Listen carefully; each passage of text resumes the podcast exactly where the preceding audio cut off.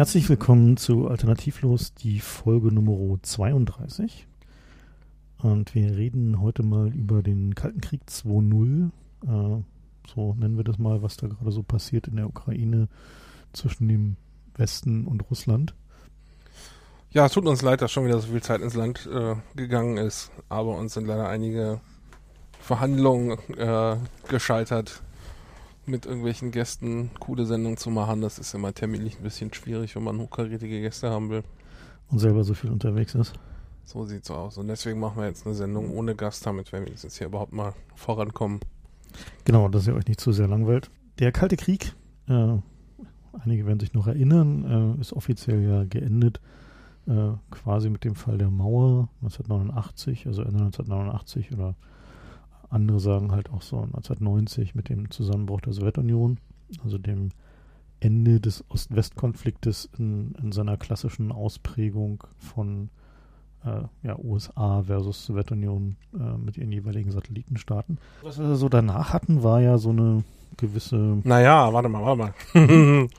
das kam ja schon, also bei uns kam das nicht an wie, also ich West-Berlin, ja, ich bin hier der Wessi. Bei uns kam das nicht an wie äh, Russen gegen Amis und Vasallen jeweils, sondern äh, Russen gegen uns und die Amis helfen uns hoffentlich. Ja, also das war schon ein sehr persönliches, direktes Bedrohungsgefühl im Westen zumindest. Gut, jetzt wahrscheinlich Berlin besonders, aber. Also wir fühlten uns eigentlich immer mehr so von den Amis bedroht. Von Westdeutschland fühlten wir uns eigentlich nicht so sehr bedroht. Nee, aber das Bild bei uns war weniger, dass wir der Vasalle sind, der bedroht wird, weil es eigentlich gegen die Amis geht, sondern wir waren das Ziel. So, das war unsere un, unser Weltbild jedenfalls. Wir sind das Ziel und unsere Freunde in Amerika helfen uns. Ja, also die gegnerische Seite haben wir zwar als Block wahrgenommen. Hm. Das lag ja auch an den Grenzübergängen. Hm. Das war ja schon schwierig. Ja, die Erfahrung war ein bisschen unmittelbarer, ne? Ja. Also ihr hattet ja sozusagen eine unmittelbare Erfahrung mit der DDR. Genau, also wir haben die, die, den Ostblock schon als Block wahrgenommen. Das hieß auch immer Ostblock bei uns oder Warschauer Pakt. Was ich ja erst die, in den letzten Jahren gelernt habe, dass es im Osten gar nicht Warschauer Pakt hieß, sondern Warschauer, Warschauer Vertrag. Vertrag. Genau.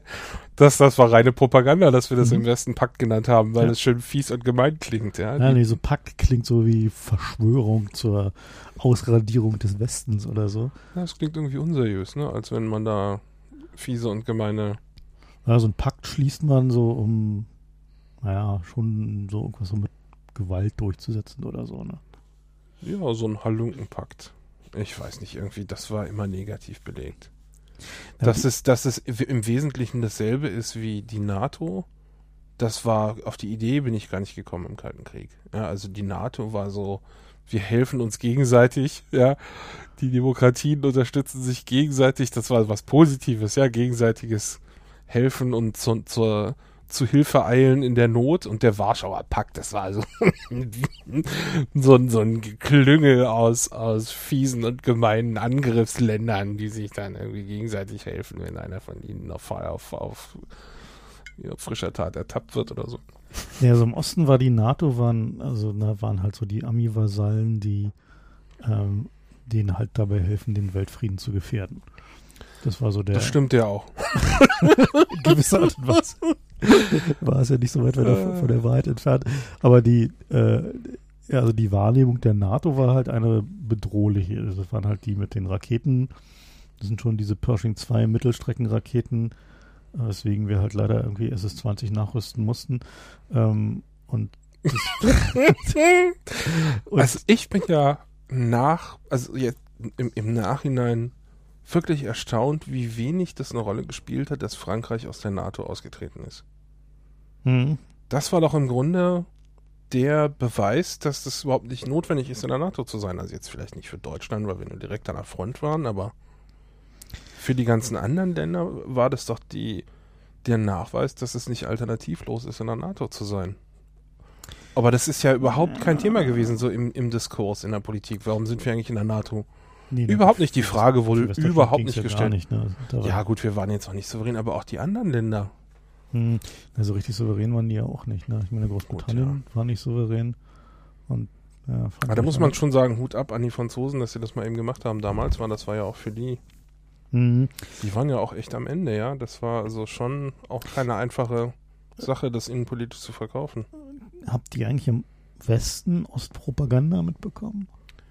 So gut wie gar nicht. Also die, die ganzen Sachen, die ich gelernt habe, waren alle nach dem Kalten Krieg. Ja, also die, diesen Nummernsender, den es da im Harz gegeben, diesen, diesen äh, Verarschungssender, der irgendwelche komischen Diesen Pseudo- Soldatensender und so. Ja, ja. Ja, ja, diese ganzen Sachen habe ich überhaupt nicht mitgekriegt. Ich habe aber auch überhaupt nicht mitgekriegt. Ähm, also das ist auch so eine unkritische Situation, in der ich aufgewachsen bin. Ich habe die viele Sachen einfach so nicht hinterfragt, weil ich die überhaupt nicht anders kannte. Ja, dass Rias ähm, ein, US-Propagandasender Mhm. war, war mir Der Rundfunk überhaupt am nicht, amerikanischen Sektor. überhaupt nicht bewusst. Also ich wusste zwar, wofür es steht, aber dachte, naja, das ist halt der amerikanische Sektor. Ja, so Mhm. dass die mit, mit äh, Regierungsmitteln bezahlt worden sind und um möglichst weit im Osten irgendwie das Gefühl von Freiheit und Marlboro-Werbung unterzubringen, das ist mir erst aufgefallen, als nach dem Kalten Krieg plötzlich die Kohle weg war und, und Rias im Radio anfing, das zu thematisieren, dass sie möglicherweise bald zumachen müssen. Und da dachte ich so, was? Ja, ich meine, Rias war ja schon durchaus erfolgreich, weil die ja nicht, nicht sehr offensiv Weil die nicht so plump waren. Genau, die waren so- nicht plump, sondern es war halt, also es gab halt schon so ein paar plumpe Sachen bei denen, also Ja, so ein paar Kommentatoren und einige, einige Sachen in den Nachrichten waren, also stießen einem so auch im Osten schon unangenehm auf, aber die waren halt einfach die mit der coolen Musik so damals. Ne? Also da Genau, halt die gibt's auch, äh, die plumpen Leute gibt's ja auch in der FAZ. Also ja, den stimmt. Teil Ostpropaganda, den ich mitgekriegt habe, ähm, war der Schwarze Kanal. Das war so der Running Gag im Westen. Da haben wir uns immer totgelacht über den Schmuddelede, oder wie hieß der? Ich habe den Namen schon vergessen. Sudelede. Sudelede, war, genau. glaube ich, bei euch der Sudel- Spitzname, genau. Den hat im Osten niemand geguckt. Na- Naja, auch Den- im Westen hat den so gut wie niemand geguckt, wurde aber das war halt so. ignoriert so. Also, Das war halt so, ich weiß nicht, das ist ja heutzutage programmiert man ja seine Fernseher und, und kann die Kanäle umstellen. Das war ja irgendwie damals nicht so. Da konntest du zwar auch irgendwie tunen und so, aber du hast halt im Wesentlichen deine sieben oder was Kanäle gehabt. Ja, also fünf hatten wir ja oder sechs, ja. ja also jetzt mit Privatfernsehen sind es dann mehr geworden, aber so, da war halt irgendwie der Ostkanal. Da hinten Den hat da keiner einprogrammiert, sondern der war da halt. Du hast irgendwie Mhm. das Ding gekauft und dann war da der Ostkanal und dann hast du halt, also man musste ja auch noch hinlaufen zum Fernseher am Anfang, um den Kanal zu wechseln. Stimmt. Ja. Mhm. Und ähm, ich, also ich glaube nicht, dass irgendjemand jemals Ostfernsehen in seinen Fernseher einprogrammiert hat, sondern es war halt da. Und da ist man dann gelegentlich auch mal hängen geblieben und ähm, ich habe also nicht bewusst Ostfernsehen gesehen, weil da irgendwie nie Sachen liefen. Also Sandmännchen war wohl ziemlich beliebt. Das Sandmännchen war sehr beliebt, aber wir haben dann auch ein Sandmännchen gekriegt. Aber das sah halt total pseudo aus. SFB, das war auch total pseudo, aber es war in Farbe und äh, im Osten war anfangs nicht in Farbe. Nein, wir hatten eine andere Farbfernsehnorm. Genau, Das das, war das Seekam. war noch das Problem, ja. Genau, wir hatten ja Seekam, die französische Farbfernsehnorm. Ich weiß noch, wie wir irgendwie, wenn du mal schlechten Empfang hattest, musst du noch einer aufs Dach klettern und dann eine Antenne drehen und so und dann hast du halt die Prioritäten nicht so gelegt, dass das Ostfernsehen gut aussah, sondern Mhm. ARD und ZDF. Das Sandmännchen war wohl ganz beliebt, aber das haben wir, glaube ich, nicht gesehen, das Ost, weil die haben so komische Akzente gehabt. Irgendwie, das war so Echt? nicht sächsisch, aber es war halt so ostberlinerisch, ja. Und der, das Echt? ist eine Sache, die ist mir wirklich aufgefallen, als die Mauer fiel, dass dieses Berlinerische, ähm, das gab's in Westberlin viel weniger als in Ostberlin. Also ich äh, habe mal so ein paar Jahre in, in Westdeutschland bin ich zur Schule gegangen und, und das war so eine ganz lustige Szene, als ich da reinkam in den Klassenraum. Die guckten mich alle an und erwarteten, dass ich da jetzt in irgendeiner völlig unverständlichen Mundart losrede. Und das war halt nicht der Fall. Ich habe halt äh, Deutsch gesprochen, ja, und Hochdeutsch. Aber Ostberlin, die haben, ich will nicht sagen, das zelebriert ihre Mundart, aber das war deutlich ausgeprägter als Das hat im Westen jedenfalls. Glaube ich, damit zu tun gehabt, dass die, also das, was man so als Berlinerisch bezeichnet, ja durchaus auch der Dialekt des Brandenburger Raums, also was heute Brandenburg ist, um Berlin drumherum ist. Also da wird ja auch noch relativ stark gesprochen. So. Das ist ja ein durchaus. Aber, aber interessant, dass du meinst, das Sandmännchen, das Ostberliner Sandmännchen hatte einen Dialekt. Das habe ich noch nie gehört. Ja, na die, ich weiß nicht, es gibt so. Also das sind so die Erinnerungen aus meiner Kindheit irgendwie. Und das hast du deutlich gemerkt, ob du gerade beim Ost- oder Westhandmännchen warst, weil die klangen einfach anders. Aber also ich erinnere mich auch daran, Ostfernsehen in Farbe gesehen zu haben, aber das war mal irgendwie blass, weil diese Farbnorm war scheiße. Ja, sie kam wir halt nicht so richtig. Aber unabhängig davon, also ich erinnere mich daran, dass es im Osten Propaganda gab, aber die klang einfach wie Propaganda. Die klang einfach so, als wenn mir da gerade einer, das war so, ne? na, das war nicht nur nicht gut, sondern das war so ein, ein predigender Stil, weißt du, von einem Typ, der der äh, dir jetzt die Wahrheit erzählt und felsenfest davon überzeugt ist, dass äh, er mir gar nicht zuhören muss, weil er die Fakten alle schon hat. Ja, dieses Gefühl, dass da einer von der Kanzel runterpredigt, das äh, weckt instinktiv schon mal so ein Gefühl, so, was ist das denn? Das muss ich mir jetzt nicht anhören. Und Sudel Ede war halt so, der hat so zwei, drei Sachen erzählt, mir ist da jetzt nichts konkret in Erinnerung geblieben, aber wo ich schon den Eindruck hätte, na, das wäre ja krass, wenn es stimmt. Also, aber man ist dem halt nicht hinterhergestiegen dann aber, im Westen. Das Interessante daran war aber, dass ähm, also die Perspektive über den Westen, die er vermittelt hat, an, auch an, anhand von westlichen Medienausschnitten, das war ja auch immer so sein Stil, halt irgendwie die Mediasnippets aus dem, aus dem Westfernsehen zu nehmen und die dann zu kommentieren, beziehungsweise so zurechtzuschneiden, dass der Kontext fehlte, sodass man sie besser kommentieren konnte und so. Äh, aber interessant, also so das Bild, was da so rüberkam, war so, also im Westen eigentlich liegt schon so die Hälfte der Bevölkerung auf der Straße und ist arbeitslos. Es ist also wie eigentlich ist alles so kurz vorm Zusammenbrechen. Ist also ja, also der Sieg des Sozialismus ist eigentlich nicht aufzuhalten, weil der Westen klappt sowieso in sich zusammen und obendrein lügt er. Und das Interessante daran war, dass viele von diesen äh, von diesen Details, die er sich da rausgepickt hat, äh, über, was weiß ich, irgendwelche Nicaragua oder also internationale Ereignisse, da haben wir im Osten die Westpropaganda eigentlich nur so am Rande wahrgenommen. So, weil das war halt so, naja, also so, hat uns eigentlich nicht so interessiert, das war so weit weg. So, ne? also, also ihr habt eigentlich das Entertainment mitgenommen aus ja. den Westmedien und aber den Rest ignoriert. Nein, nicht wirklich ignoriert, hat natürlich einen Einfluss auf dich, wenn du halt irgendwie die Nachrichten hörst, dann hörst du die Nachrichten so und dann hat, hat das natürlich einen Einfluss auf dich. Das war ja auch das, das Prinzip dabei. Und das kann man auch nicht leugnen, dass, dass das dich in einer Art und Weise beeinflusst oder dir zumindest eine andere Perspektive gibt. Insbesondere auch, weil die Ostnachrichten halt an vielen Stellen halt auch einfach offensichtlich auslassend und verfälschend waren. Also auch über, gerade auch über Ereignisse, die halt, also eigentlich waren am interessantesten waren die Westnachrichten über Ereignisse im Osten. Ne, also die Sachen, die, die sie uns nicht erzählt haben oder von denen wir das Gefühl hatten, dass sie uns die nicht erzählt haben, also gerade so Tschernobyl zum Beispiel oder sowas. Ne? Aber Wo, das war echt selten eigentlich, oder? Also das war nicht mein Eindruck, dass sie im Westen ständig über den Osten erzählt haben. Nee, nicht ständig, nee. Aber das waren die interessantesten das, Nachrichten. Der, das ja. deutlichste fand ich immer diese, die Karten, die Landkarten, die sie gezeigt haben. Das fand ich immer das deutlichste Propagandainstrument. Also jetzt ist mir damals nicht als Propaganda aufgefallen, aber rückblickend hast du ja immer Deutschland gezeigt und dann hast du die Landkarte und der Westteil hat eine hervorgehobene Farbe. Ja. Und das ist eigentlich eine, eine Trennung, die wir inhaltlich immer zumindest so taten, als wollten wir die gar nicht, ne? Mhm. Aber wir haben doch visuell für eine Trennung gesorgt, wann immer es irgendwo eine Landkarte gab und dann immer der kleine Fleck West-Berlin war ja auch immer noch irgendwie speziell hervorgehoben. Ja, ach naja, Gott. Aber also das war so die, die Propagandasachen, an die ich mich erinnere, aber so die ganzen krassen Dinge habe ich erst nachher gehört. Also es gab da mal eine Dokumentation über einen Mordfall im Osten. Und ein, eigentlich gab es keine Morde, so laut, laut Staats äh. Bei uns gibt es keine Morde und deswegen haben sie das halt aus den Nachrichten ferngehalten und mussten dann aber irgendwie über einen größeren Landstrich äh, Verdächtige isolieren oder so und hatten ein Problem, wie sie die Leute jetzt ansprechen sollen, wenn sie nicht in Nachrichten erwähnen dürfen, dass es da jetzt ein, ein, irgendwas gab. Ja. Also diese Art von Detail habe ich alle erst nach dem, nach dem Mauerfall erlebt. Und ich muss sagen, wir haben hier in der Vorbereitung das schon kurz angesprochen, aus meiner Sicht, äh, diese ganze Propaganda ähm, war zwar sehr ähnlich in den beiden Ländern vor dem jeweils anderen Land, aber es gab doch Unterschiede. Also der der die Angst im Westen war, der Russe ist irgendwie überall mit seinen Spionen und, und hört mit und klaut alles.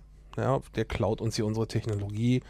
Die haben ihre, ihre Raumfahrtsachen, haben die alle von den Amis geklaut. Ihre Atombomben haben sie von den Amis geklaut. Das war so das Bild im Westen. Ne? Also nicht irgendwie, ich fühlte mich nicht bedroht im Sinne von, äh, morgen machen die eine Atombombe auf uns, ja, sondern das Bild war eher, das wäre dann irgendwie ein Missverständnis, wenn sie glauben, sie werden angegriffen oder so. Oder der Westen glaubt, er wird angegriffen. Irgendwie so geht ein Krieg los. Also das, das Bild in West-Berlin, zumindest in, in meiner Erfahrung, war nicht, äh, die wollen uns angreifen.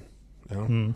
Und ich glaube, dass dieses Bild äh, von wegen, wir müssen Angst haben vor dem Osten, wäre sofort im, in sich selbst zusammengefallen, wenn mehr Wessis mal in Osten gefahren wären. Äh, das konnte man ja in Berlin relativ stressarm machen, also man brauchte irgendwie ein paar Monate Vorlauf wenn man da irgendwie durch das normale Programm wollte. Aber im Grunde konnte man da reinfahren und dann konnte man da rumfahren und dann konnte man wieder rausfahren. ist ja nun andersrum nicht schwieriger gewesen, ja. Mhm. Ähm, wenn man nicht Gauk hieß. Aber ich habe das mal gemacht als Kind, ja, saß ich hinten im Auto und habe das als sehr beklemmt wahrgenommen im Osten, weil also da gab es keine Straßenleuchten. Ja. Also wir fuhren so durch, durch Ostberlin durch. Und um den Alexanderplatz herum gab es sogar Werbung, sonst nirgendwo Werbung. Ja. Wenn man mal einen, einen Laden sah mit, mit äh, Auslage, dann war das nie irgendwie so werbend. Hier kauft da, ist cool sondern so einfach darstellend. Ja, also dieses. Wir haben das jetzt hier. Wir haben das jetzt, ja, aber das war so, die, das ist eine Sache, da habe ich, äh, konnte ich gar nicht so den Finger drauf legen am Anfang, was es jetzt genau ist, was hier anders ist. Aber wenn es so überhaupt keine Werbung gibt im Straßenbild, das war irgendwie was sehr Beklemmendes für mich, weil es einfach fremd war. Und um den Alex herum gab es aber Werbung und es gab Straßenlaternen und es gab beleuchtete Häuser. Das heißt, da war so das Gefühl, ist ja wie bei uns, ja, aber wenn man dann auf dem Rückweg vom Alex äh, irgendwie zum, zum Grenzübergang irgendwie zwei Straßen weiter, sah das aus wie so Bruch, ja, das fällt hier alles in sich zusammen. Und wenn man das mal gesehen hat, äh, dann fällt diese Gefahr, die, dieses Gefühl der Gefahr weg. Morgen kommen die und, und marschieren bei uns ein. Die können ja nicht mal ihre eigenen Häuser irgendwie hier. Also dieses Bedrohungsgefühl hätte man beenden können. Und ich glaube, da hat der Osten einfach die, die, die Zeichen der Zeit verkackt, indem sie da diesen, diesen Zwangsumtausch und diese Monate vor irgendwie Prüfungen und alles irgendwie Visum beantragen und so, wenn sie das nicht gemacht hätten mhm. und die Leute einfach eingeladen hätten, hier kommt doch mal gucken, also nicht, dass man irgendwie als Wessi gesagt hätte, boah, es ist cool hier, ich trete jetzt dem Kommunismus bei, aber so dieses, dieses Gefühl, äh, die, die warten nur darauf, bei uns einmarschieren zu können, wäre halt weg gewesen. Ich denke, der Osten hat, der ist einfach Opfer seiner eigenen Propaganda geworden da, weil er immer davon ausging, dass eigentlich alles aus dem Westen ferngesteuert wird. Also auch alle jegliche Oppositionsbewegungen, alles, was irgendwie schief lief, war eigentlich immer westliche Sabotage von westlichen Agenten ferngesteuert. Äh, war, also eigentlich, weil konnte ja nicht anders sein im Wesentlichen. Also es gab ja keine indigenen äh, Bösebolde, sondern wenn, dann waren die halt vom Westen ferngesteuert oder kompromittiert worden. Also dass sie erpresst oder bestochen waren. Das war eigentlich so der. Und äh, haben die Leute das geglaubt oder war das so das Bild von oben? Das war so das Bild von oben. Das hat eigentlich niemand wirklich so dachten sich, warum sollte der Westen das denn tun? Ja, war so irgendwie eher so diese. So diese so. Und interessanterweise, es gab es natürlich, ja. Es war ja nicht so, dass sie es nicht versucht haben. Sie haben es versucht, aber sie sind ja doch irgendwie großflächig gescheitert, wenn man so die Geschichten aus Kuba zumindest hört. Ja, also, also gab es natürlich im, im, Osten auch, aber die, die Leute, die wirklich relativ effizient die DDR-Opposition unterstützt haben, waren halt nicht so die CIA-Leute oder so. Das waren halt Leute, so, die es halt so eher aus so, sagen wir, ideologischen Gründen gemacht haben, wie die Grünen zum Beispiel die halt dann, also der, der Opposition tatsächlich praktisch geholfen haben mit den Sachen, die wirklich fehlten, und zwar den, den Leuten. Klopapier geschickt? Nö, na, Computer und Schreibmaschinen und sonst was. Ja, gut. Also diese CIA-Nummer war aber immer und überall so. Also eigentlich war eigentlich alles immer von Agenten bedroht so. Und das war auch das, das, das war auch bei uns das Bild, aber halt ja. anders nicht so, die ja. wollen kaputt machen. Ja. Also, aber bei uns war das nicht so Propaganda, sondern halt Hollywood-Filme, ne? Also, also in der so 60er, 70er frühe 80er, da gab es Berlin und, und Wien galten als Hochbogen des internationalen Agententums und es gab so Thriller und es gab sogar mal einen Dieter Hallervorden-Film, wo er irgendwie einen Taxifahrer spielt, der irgendwie in irgendwelche Agentenintrigen äh, verwickelt wird. Also das war von daher wirkte es so, als sei das irgendwie ein wichtiger Teil des Lebens. Also jetzt hat mich nie persönlich irgendwie betroffen, aber so von, von dem, was du so in den Filmen gesehen hast, dachtest du mal, die müssen ja überall sein, ja. So. Und rückblickend äh, hört man ja tatsächlich Geschichten, dass die also sich bemüht haben, ja. Aber es hat eigentlich niemanden so persönlich betroffen. Wenn man sich das so anguckt, dann gab es ja so ein paar Propagandawerkzeuge, die relativ effizient waren. Das war halt sowas wie zum Beispiel halt Rias oder so Voice of America und ähnliche Sender. Äh, und die der Osten einfach nie hinbekommen hat, weil sie nie cool waren. Ne? Also sie hatten halt nie die Lockerheit zu sagen, okay, wir können jetzt mal die Wahrheit berichten und die nur so ein bisschen verdrehen, so wie es halt gerade notwendig ist. Na, mussten sie ja auch nicht, oder?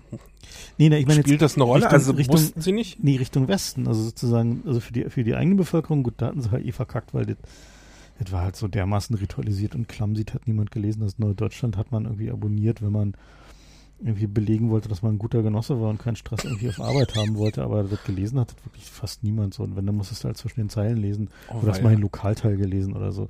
Dann gab es halt noch so die Berliner Zeitungen, die war halt so, naja, da gab es halt wenigstens so einen lokalen Berlin-Teil, in dem auch nochmal so echte Nachrichten standen, so. Ähm, aber so der typische DDR-Zeitungsleser hat also die vorne so die ersten Den Politikteil. 10, 12 Seiten so, den hast du nicht mal angeguckt, der nicht mal aufgeblättert. Das macht man ja heute immer noch so in der FAZ. erst ja, zum so Beispiel in der Zeit vorne erstmal Politik und Wirtschaft beiseite legen, bis man dann bei Viertel und Reisen ankommt. So, also so ähnlich wie man heute die FAZ liest, hat man damals irgendwie die DDR-Zeitung gelesen, genau.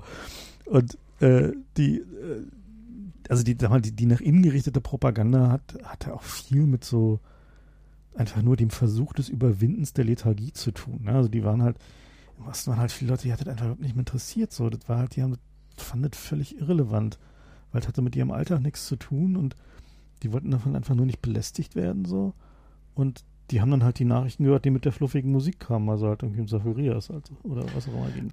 Und Mein, ja, also mein Eindruck war ja, dass äh, Hollywood eigentlich der größte Propaganda ähm, starke Arm der Amerikaner war. für den Westen. Ja. Also nicht nur für den Westen, auch, Na, Im Osten gab es die Filme eigentlich nicht. Also nur im Fernsehen halt. Ja. naja, Ja, ja stimmt, ja, im Fernsehen, ja. aber dieses Bild von wegen, also Road-Movies zum Beispiel sehr beliebt und Western, die, die überhaupt nichts mit dem Alltag zu tun haben, Mhm. ja. Sehr beliebt, einfach irgendwelche Leute zu beobachten, wie sie endlos in Amerika irgendwelche Straßen langfahren. Mhm. das ist einfach diese, diese Sehnsucht ähm, nach grenzenloser Freiheit und dem amerikanischen Traum. Ich glaube, das war hauptsächlich Hollywood, denn wenn man, wenn man, also ich habe mehr Ostfernsehen geguckt, als ich Voice of America gehört habe. Das habe ich nie gehört. Nie. Also überhaupt nicht. Ich hätte es gekonnt natürlich. Mhm. Aber da, wenn, wenn ich weiß, das ist irgendwie Propagandascheiß, warum würde ich denn da überhaupt jemals hingucken? Also beim Osten kannst du dich ja wenigstens noch lustig machen drüber, wenn du sagst, das ist irgendwie der politische Gegner. Haha, da falle ich jetzt nicht drauf rein. Aber seine eigene Propaganda will man doch gar nicht hören. Ja? Nee, stimmt. Also ich meine, wir, wir Und kennst du jemanden, der Voice of America gehört hat? ich habe tatsächlich was auf America gehört. Echt? Ja. Erzähl mal, was haben die denn da so gemacht? die waren halt so ein bisschen dröge. Also die hatten halt so einen gewissen, na, sozusagen die schlechten Seiten vom Deutschlandfunk waren, äh, sozusagen, so- also so die Sachen, so, oh je. die halt irgendwie nicht so, und meine, was halt cooler war, war halt, wie hießen die, AFCN oder so? Ach, dieser, dieser Militärfunk. Ja, ja, Weil die hatten halt immer die coolste Mucke. Also das Lustige ist ja auch, dass die ähm, freigestellt waren von irgendwelchen Lizenzzahlungen. ne? Deswegen kamen die teilweise an die, an die Songs ran, bevor es die eigentlich im Genau. Radio gab. Die gab's halt richtig, Äh, und das war natürlich auch für uns was Besonderes. ja. Ähm, andersrum war es aber so, dass der, der Osten auch irgendwie Radio in Richtung Westen gemacht hat mit irgendwie Raubkopien von Songs, die sie irgendwie über die Grenze geschmuggelt haben. Also das war schon immer so dieser Kulturexport. Dieser, das war schon immer eine starke Waffe, wenn du einfach der, der anderen Seite zeigst, hör mal, so cool ist bei uns. Wollt ihr das nicht auch? Aber das Interessante daran war halt, dass der, die haben halt einfach nie im Osten es hinbekommen. Also es war halt nie cool.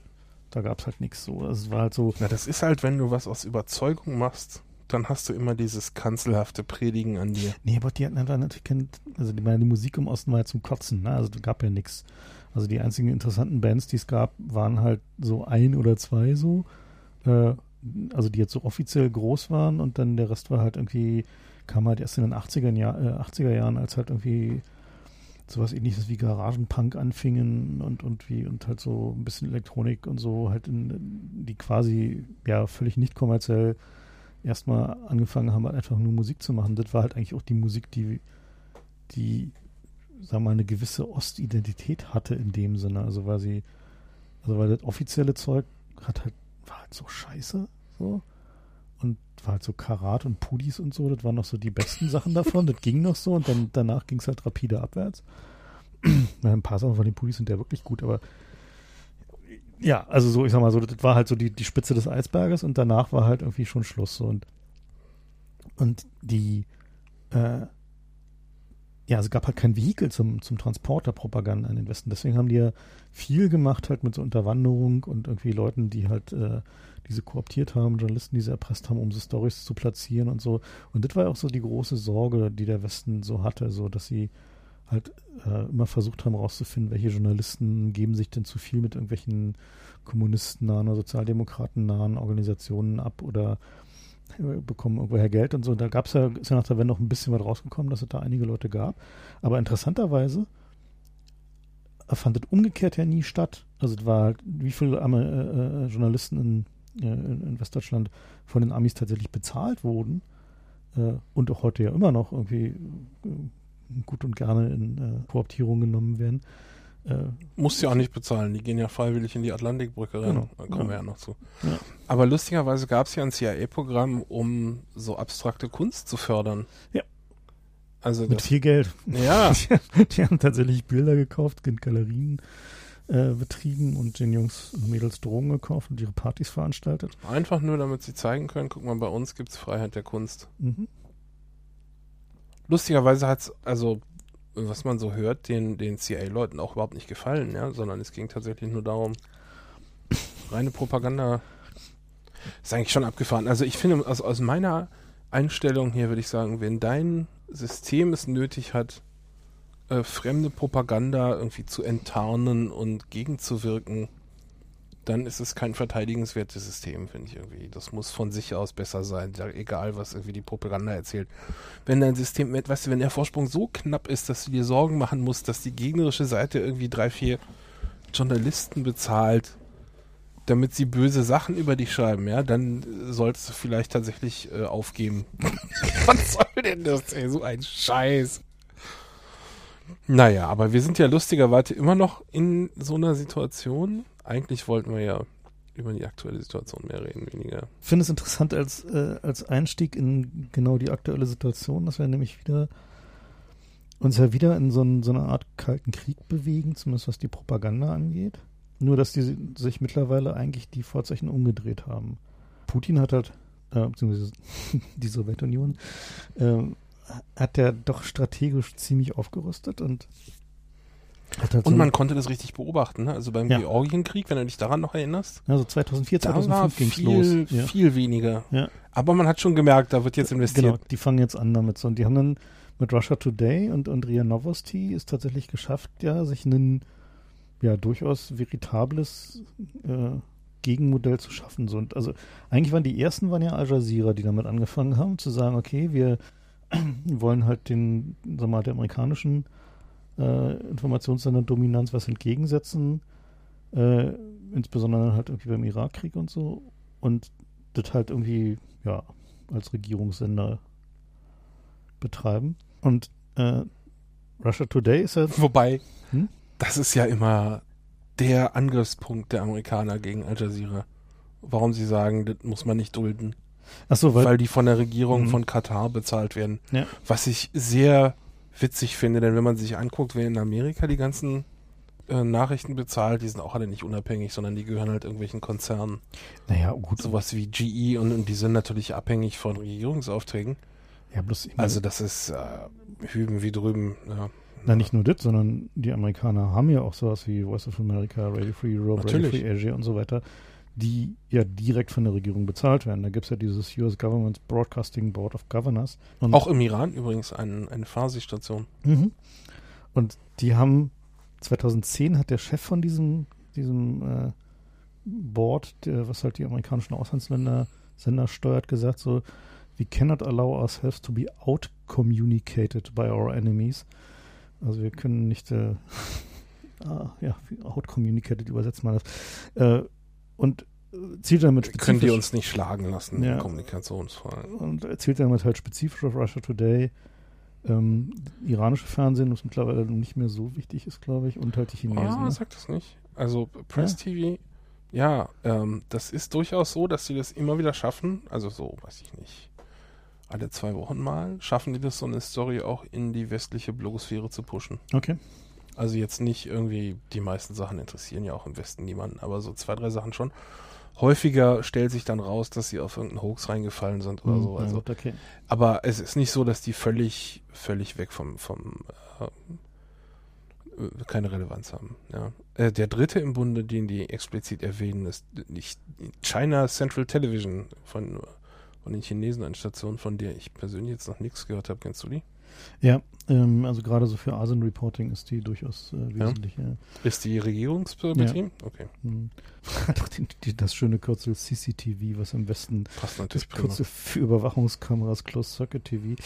Da haben sie vielleicht nicht so gut drüber nachgedacht. Und Ja, wir sollten vielleicht nochmal kurz sagen, äh, Voice of America haben wir schon erwähnt, äh, Radio Free Europe ist der andere und es gibt Radio Free Asia.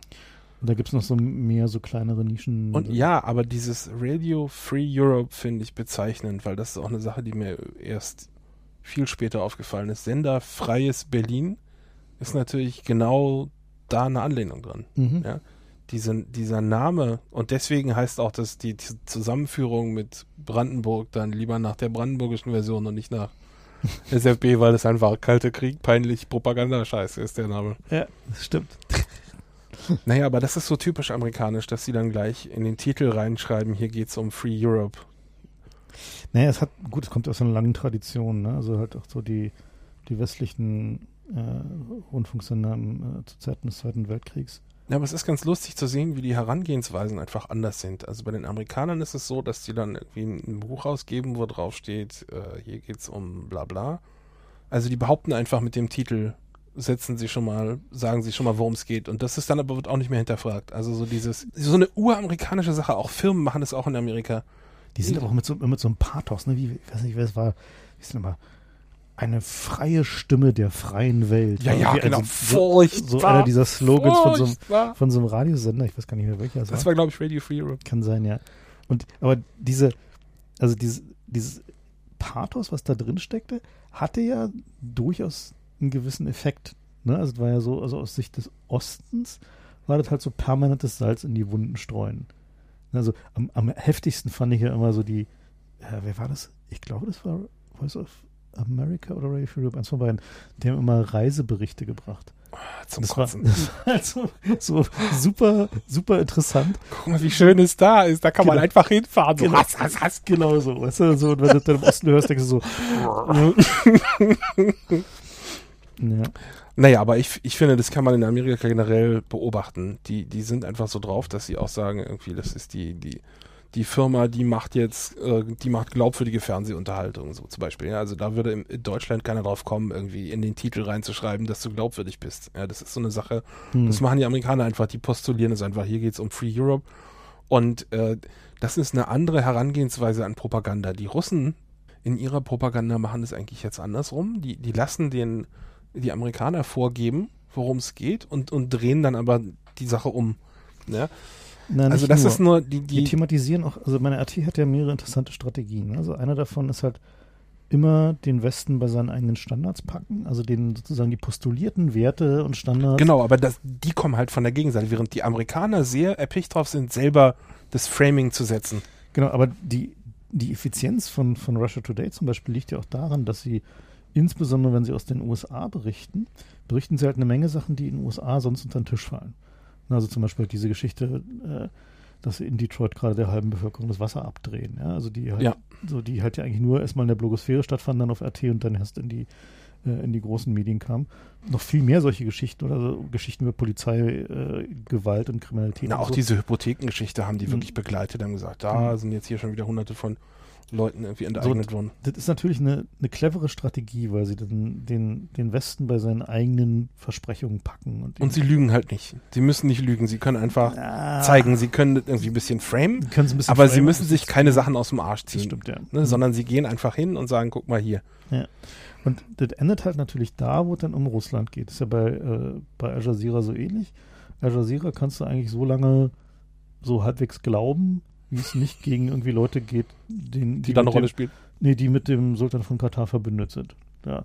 Und bei Russland ist es halt genauso ähnlich. So Russia Today ist halt da überall ganz okayisch, wo es halt nicht um Berichte aus Russland geht oder wo unmittelbare russische Interessen beruht sind. Äh, weil da ist dann halt vollkommen klar, da gilt dann halt einfach die Parteilinie oder wie auch immer die jetzt gerade heißt. Gut, aber das ist ja bei uns genauso. Ne? Vielleicht nicht ja, ganz genauso, aber. Hm, naja, meine, wir können uns dir mal ein bisschen angucken, wie, der, wie das funktioniert. Also die, äh, meine, was Russia Today ja tut, ist, dass sie zum einen den drögen russischen Nachrichtenregierungsapparat aufpeppen, indem sie halt irgendwie da Breaking News draus machen, wenn irgendein Minister irgendwas sagt äh, und da die Soundbites so rauskratzen, die es halt irgendwie der, westliche Nachrichtenkonsum gewohnt ist, dass also quasi das, was die ja nicht können, also deren deren Verlautbarungsmechanismus ist ja noch mehr Sowjetstyle, was RT halt macht, ist das halt irgendwie Soundbiten, Soundbiten irgendwie zuspitzen, hübsche Infografiken dazu tun irgendwie und dafür sorgen, dass es halt irgendwie nicht mehr gar so unverdaulich ist. Und dabei aber natürlich die für die Russen unangenehmen Details einfach zu verschweigen. Also da reden sie halt einfach gar nicht drüber. Die finden halt einfach überhaupt nicht statt. So, und das ist halt eine Strategie, die eigentlich so ähnlich ja auch im Westen funktioniert. Wo halt eine Menge Geschichten, die jetzt gerade nicht so gewollt sind oder nicht so in den allgemeinen Konsens passen, wie er denn gerade verordnet wird, dass die halt einfach so mehr oder minder unter den Tisch fallen sind. Aber interessant daran ist eigentlich, dass der Westen offensichtlich so seine Fähigkeit, diesen Major Consensus Narrative, also die Geschichte, die am Ende übrig bleibt, die Wikipedia-Tagesschau-Realität zu setzen, so ein bisschen verloren hat. Also wir hatten jetzt gerade die Geschichte mit dem Spiegel, wo es jetzt um diese MH17-Geschichte ging, wo der Spiegel halt so tief ins Klo gegriffen hat. So mit, mit diesem Titel? Genau, mit diesem irgendwie. Stoppt Putin. Putin so und wo sie die, die ganzen Zweifel, die jetzt an, an dieser MH17 wurde irgendwie von russischen Separatisten abgeschossen Story, die ja begründet sind, also wo jetzt einfach völlig unklar ist, was jetzt eigentlich tatsächlich die Faktenlage ist, weil bisher wurde dieses Wrack nicht von irgendwie Forensikern untersucht, bisher sind die Voice-Recorder nicht, äh, nicht äh, die Flugdatenrekorder nicht ausgewertet. Und bisher äh, haben nicht alle Seiten ihre Radardaten publiziert und ihre Satellitendaten publiziert, aus denen man jetzt irgendwie diese Folgerung ziehen konnte, sondern es gibt halt da Indizien, die man so interpretieren kann, als wären es tatsächlich irgendwelche russischen Separatisten gewesen oder Leute, die halt irgendwie da äh, sich von der Ukraine abspalten wollen. Aber es kann halt auch komplett anders gewesen sein. Und diese, dass der Spiegel versucht trotzdem quasi so nach vorne zu springen und halt die Story schon mal fest zu zementieren, im Sinne eines, naja, muss man schon sagen, Kriegswunsches irgendwie von einigen äh, Seiten, dann das und dabei keinen Erfolg hat. Ja, die haben richtig die Heugabeln rausgeholt, ne? Ja, aber die haben dabei keinen Erfolg. Ich meine, die haben ja, die sahen sich genötigt. Ja, aber so richtig in ihrem sofort war klar, dass sie keinen Erfolg haben. Das hat ja nicht ja. mal irgendwie gedauert, bis nee. da die, die Welle anlief. Die am Dienstag oder Mittwoch oder sowas. Nach drei Stunden haben sie irgendwie das Kommentarding weggemacht. So, weil das einfach zu schlimm war. Dann haben sie da ihren. Und dann haben sie ihre Gegendings da geblockt, Blogpost. was auch so richtig peinlich war. Und dieser, dieser, Blogpost ging auch so voll in die Hose, wo sie dann schrieben: so, ja, hier haben wir unsere Position vertreten, die ja im Übrigen nur eine leichte Modifikation der Regierungsposition ist. Und dann ist ja alles gut. Und dann ist ja alles gut. Entschuldigung, ein Spiegel, das Sturmgeschütz der Demokratie, rühmt sich damit irgendwie oder rechtfertigt sich damit, ja. dass er irgendwie die Regierungsposition vertritt. Die Zeiten so. sind vorbei. Und aber das ist überall so, ne? Also das halt, also niemand glaubt es mehr. Selbst so normale Leute, ja, selbst Leute, die irgendwie beim Friseur denen zuhörst oder in der Kneipe denen zuhörst oder in der Bahn, die nur also wirklich nicht. Die Deutungshoheit ist einfach weg. Die Deutungshoheit ist weg, genau. Und mir ist gerade eingefallen, was ich dann in Amerika nochmal bringen wollte als Beispiel. Äh, CNN hat immer den Slogan gehabt. The most trusted source in news oder so, the mhm. most irgendwas. Und das ist so eine Sache, die hat dann auch äh, die Daily Show karikiert. Aber das wäre bei uns völlig undenkbar, dass irgendjemand kommt und sagt, wie sind hier die vertrauenswürdigen Nachrichten, der Rest ist scheiße. Na, die haben sich Weil es so zu plump wirkt, einfach sich hinzustellen. Naja, die haben sich damals auf eine Umfrage berufen. Ja, natürlich gab es da irgendeinen. Ja, ja, aber der ja. Punkt ist, wenn du dich hinstellst und rumprahlst, dann verlierst du das bisschen irgendwie Glaubwürdigkeit, was du vorher hattest. Und die Amerikaner kennen halt dieses, dieses, das muss man sich erarbeiten, nicht an der Stelle, sondern die stellen sich halt hin und, und verlangen einfach, dass die Leute ihnen glauben. Ja, durch häufige Wiederholung und funktioniert ja. Ja, das funktioniert ja auch normalerweise, aber jetzt gibt es halt Medien plötzlich, die in Amerika empfangbar sind, und das ist ja die nächste spannende Geschichte, mhm. wie das, was es da für Steine gab, die sich nicht an dieses Spielchen halten, ja. Und äh, Al Jazeera hat viele Jahre lang versucht, in Amerika einen Kabelkanal zu kriegen, Kabelfernsehen. Und da muss man wissen, Äh, die Amerikaner haben hunderte von Kabelkanälen, also das ist gehoben dreistellig. Und über Satellit kann man die natürlich empfangen. Ja, das kannst du ja auch nicht verhindern als Regierung. Denn wenn da irgendjemand irgendeinen Kanal mietet, dann ist der halt empfangbar. Aber die wollten gerne im Kabel sein. Und da gab es dann, sind die jahrelang hingehalten worden und dann hieß es irgendwie, ja, aber das ist doch ein Propagandasender und so irgendwelche fadenscheinigen prozeduralen Ausreden gab es dann, warum das jetzt nicht geht. Äh, und am Ende haben die dann einen, irgend so einen, so einen Sparten-TV-Sender gekauft, der da irgendwie Dauerwerbesendungen ausgestrahlt hatte, immer damit sie dessen Lizenz übernehmen können. Und da gab es dann einen Anlauf, ob man das nicht verhindern könnte, ob man denen nicht schnell die Lizenz entziehen könnte wegen irgendwelcher Verstöße gegen das Kleingedruckte. Also die Amerikaner haben sofort gemerkt, so dass, äh, dass sie da gerade die Deutungshoheit äh, über die Welt verlieren, wenn sie das zulassen. Und nicht nur über die Welt, sondern auch äh, in ihrem eigenen Land. Und ähm, auch Russia Today hat Probleme gehabt, in Amerika empfangbar zu sein. Und das äh, schon, dass es die BBC gibt, ist, glaube ich, eine relativ neue Sache auch in Amerika. Also überhaupt ausländische Sachen. Äh, Wegbereiter waren da die spanischsprachigen Stationen für die Einwanderer. Ja, Aber so ähm, ursprünglich gab es dann natürlich auch nur irgendwie CBS, ABC und was weiß ich, so die The Big Three oder was da gab es mehr, also da gab es zwar viele Kanäle, aber es gab im Grunde nur drei äh, Sender so. Der Rest war halt irgendwie so im TV-Scheiß. Aber was ist denn jetzt konkret äh, anders? Was passiert denn jetzt? Na, ich denke, dass, dass es mehrere Sachen sind. Zum einen glaubt nach 9-11 niemand mehr so richtig der Regierungslinie. Also 9-11 und der Irakkrieg waren so, denke ich mal, so zwei Punkte zusammen mit der Bankenkrise, die die Glaubwürdigkeit der regierungsamtlichen Positionen des Westens halt massiv beschädigt haben. Die haben halt einfach zu oft gelogen und haben sich dabei zu oft erwischen lassen. So. Hm. Wobei das ja kein neues Phänomen ist mit dem Lügen. Also ich sag mal, Missile Gap, ja, oder die ganze Kissinger-Jahre, ja, Nixon, also die haben immer gelogen, was sich die Balken nur so brauchen. Incident. Ja, ja, da eine einzige Lüge. Wie kommt denn das, äh, dass das jetzt plötzlich ein Problem ist? Naja, ich denke, dass es halt damit zu tun hat, dass der Medienkonsum sich verändert hat. Damals waren es halt nur wenige Kanäle. Das heißt, da war es einfacher, einfach durch Dauerfeuer den Major Consensus Narrative aufrechtzuerhalten. Mittlerweile ist der Medienkonsum komplett fragmentiert. Das heißt, du hast halt hunderte Kabelkanäle, keine Ahnung, zehn relevante News-Sender 50, 100 relevante Webseiten, die halt irgendwie den, sag mal, den dafür sorgen, dass sich halt einen andere Perspektiven etablieren können und du hast halt den ganzen Social Media Kram. Ne? Also das hat schon, muss man schon sagen, dass so Twitter und so haben da halt schon insofern einen Einfluss, als dass die Wahrnehmung von Ereignissen sich verkürzt, also dass halt der Media Cycle sehr viel schneller wird. Also mal so, so eine feste Story zu etablieren, so ein, das, was übrig bleibt, so ein jeden, wenn du auf der Straße jeden fragst, so dass mehr als die Hälfte davon äh, mit der offiziellen Story zurückkommt, wird halt echt schwierig so. Ich glaube ja, dass die Daily Show da eine wichtige Rolle spielt. In weil, auf jeden Fall. weil die als erste angefangen haben, mal den aktuellen Äußerungen ja. von Politikern äh, Archivaufnahmen entgegenzuhalten, was die eigentlich letzte Woche gesagt haben. Ja. Und das gab es zwar auch schon länger in Amerika, aber nur in Wahlwerbespots. Und, Und das dass die alle lügen, dass die alle lügen, ist ja eh klar, mhm. ja, den vertraut keiner. Aber so dieses, dieses Gefühl, dass wir jetzt plötzlich Accountability haben, ja, dass man daran erinnert wird, was man für eine Position betrieben hat ähm, und wie sich das jetzt, dass man gerade das Gegenteil behauptet dessen, was man vorgestern behauptet hat, das äh, ist auf der einen Seite gut, auf der anderen Seite versteinert es aber auch die Innenpolitik in den USA, weil sich jetzt niemand mehr leisten will, ähm, äh, einen Fehler einzuräumen. Ja?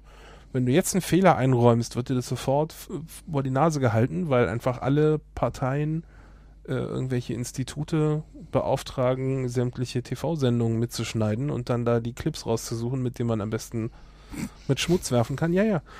Und äh, das heißt eben neben Gerrymandering, also dem Anpassen der Regierungs, äh, der Linien der Bezirke, damit die alle in, immer entweder klar die Republikaner oder klar die Demokraten gewinnen, gibt's der Wahlbezirke. Eben, der Wahlbezirke gibt es jetzt eben auch noch dieses Instrument der Versteinerung der Politik, der, der Position in der Politik, weil einfach niemand mehr jetzt Sachen machen kann. Na, man kann, kann, es konkreter benennen. Also es ist so, dass der die, die Strategie der Republikaner ist es, mehr Demokraten vom Wählen abzuhalten, als sie ihre eigenen Wähler vergraulen.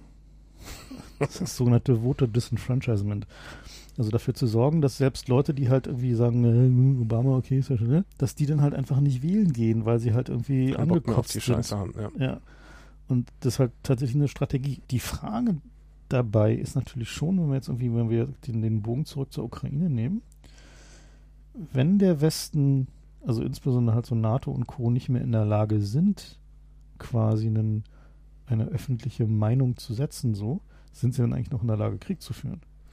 Also ich finde das ja überraschend, muss ich sagen, wie sehr der Eindruck entsteht, dass die überfordert sind, damit Propaganda zu machen. Also nicht nur, dass die Fehler machen, sondern ich habe tatsächlich den Eindruck, die, die können das gar nicht. Die können das gar nicht besser. Und ich glaube, der Westen musste einfach auch nie richtig gute Propaganda machen. Dass Rias funktioniert hat, ist, glaube ich, ein, ein, ein, Fehler, ein Irrtum. Nee, die hatten einfach, die nutzten einfach das ähm, Attraktivitätsdifferenzial äh, zum Osten, was irgendwie Musik anging. Das war deren Vehikel, deswegen hat es funktioniert.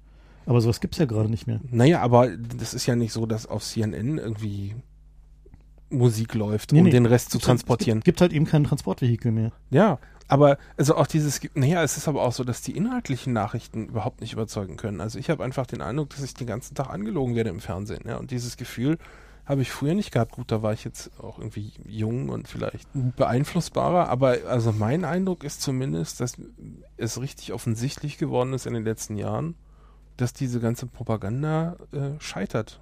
Links und rechts. Also sowohl bei uns als auch bei den Russen. Und ich, ich amüsiere mich immer großartig darüber, wenn die Russen es wieder schaffen, irgendeinen so Winkel zu finden, um den Westen vorzuführen, weil ich finde ja, der Westen hat es verdient. Mhm. Ich würde mich genauso freuen, wenn der Westen es bei den Russen schafft, aber ja. die versuchen es ja nicht mal. Die versuchen es eben nicht mal mehr. Und das ärgert und, mich auch wirklich. Genau, also dass der Westen halt sich nur auf diese die Lügen ja sowieso Position stellt. Also halt einfach pauschal nicht, nicht Aber nicht einen nennen können. Genau, nicht auf die Argumente eingeht. Nicht einen einzigen Punkt, wo genau. sie sagen können, okay, ja. da haben sie aber mal gelogen, was ja geht, ja. Es ist ja nicht so, als wenn RT so nicht auch Fehler macht. Ja, ja natürlich. Ja.